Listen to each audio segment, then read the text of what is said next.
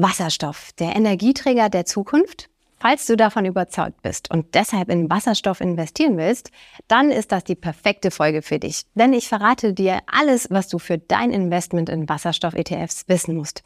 Ich bin Susanne und herzlich willkommen zu einer neuen Folge von Just ETF Wissen.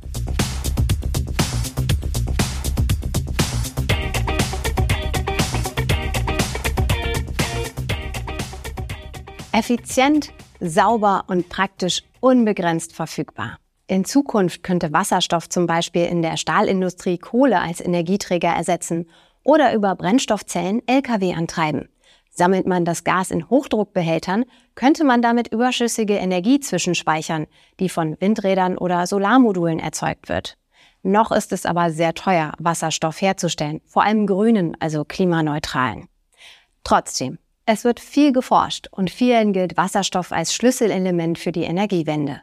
Wie kannst du nun mit ETFs in diesen potenziellen Megatrend investieren? Klar ist, bei Wasserstoff-ETFs setzt du auf einen sehr spezifischen Wirtschaftszweig. Die Streuung ist also nicht besonders groß. Das fängt schon bei der Auswahl an Indizes an. Da gibt es aktuell nur fünf Stück. Schauen wir uns das im Detail an. Im Selective Global Hydrogen sind nur 25 Unternehmen enthalten, wobei die Top 10 davon 74 Prozent ausmachen.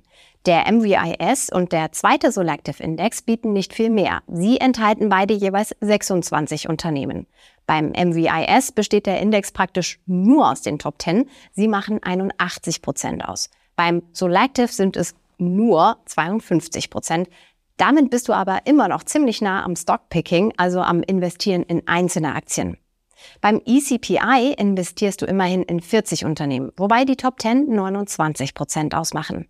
Der Wilder Hill bietet die größte Streuung in Bezug auf Unternehmen mit insgesamt 57 Titeln. Hier liegen die Top 10 bei 21 Prozent.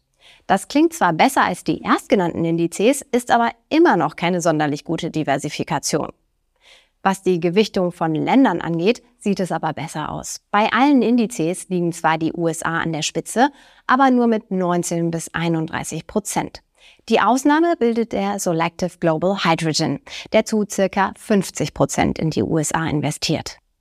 Bei den Branchen verteilt sich das Investment beim ECPI relativ gut auf Industrie, Materialien und Energieversorger. Bei den anderen Indizes steht die Industrie mehr im Fokus. Beim MVIS macht sie 66 Prozent aus, beim Selective Global sogar 86 Prozent. Wie sieht es nun bei den ETFs aus? Auf die fünf Indizes gibt es insgesamt sechs ETFs. Anbieter sind BNP, Global X, Invesco, LNG und VanEck. Alle sind tesorierend und replizieren physisch. Außerdem sind sie alle sehr jung. Kein einziger ist älter als drei Jahre.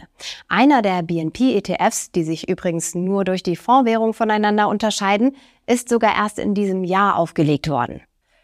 Die beiden ältesten ETFs konnten bereits etwas Vermögen ansammeln. Der von LNG liegt bei rund 500 Millionen Euro, der Van Eck knapp unter der Schwelle von 100 Millionen Euro. Das Vermögen der anderen ETFs ist extrem klein. Wie viel kostet dich das Ganze? Die Gesamtkostenquote der ETFs liegt zwischen 0,3 und 0,6 Prozent, wobei der von Invesco am teuersten und die BNP-ETFs am günstigsten sind. All diese Faktoren zeigen dir, dass das Investment ziemlich risikoreich ist. Durch die geringe Diversifikation hast du ein großes Klumpenrisiko. Die ETFs sind bis auf zwei extrem klein und bei sehr kleinen ETFs hast du ein relativ hohes Risiko, dass sie geschlossen werden, weil sie sich für die Fondsgesellschaft nicht rentieren. Bisher zumindest hat sich das Risiko auch noch nicht gelohnt. Nahezu von Beginn an zeigt der Kurs der ETFs nach unten. Selbst die ältesten ETFs haben seit der Auflage rund 20 bis 25 Prozent Minus gemacht. Aber möglicherweise geht es in Zukunft ja nach oben. Bei Trendthemen wie Wasserstoff 1 ist, gibt es allerdings auch immer die Gefahr, dass sie überbewertet sind. Denn es ist gut möglich, dass die Erwartungen an eine hoffnungsvolle Zukunft dieser Technologie schon jetzt eingepreist sind. Ein paar Sekunden habe ich noch für eine Zusammenfassung. Wasserstoff-ETFs sind ein sehr spekulatives Investment.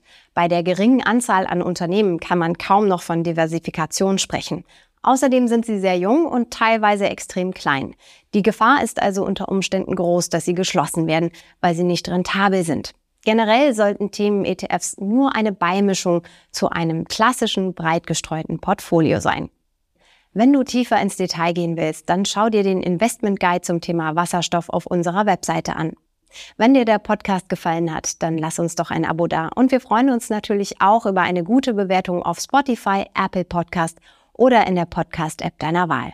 Vielen Dank an Anja für die Redaktion, Thomas und Kia fürs Fact-Checking und Johannes für die Post. Du hörst Just ETF, den Podcast mit mir, Susanne. Dir viel Erfolg beim Anlegen und bis zum nächsten Mal.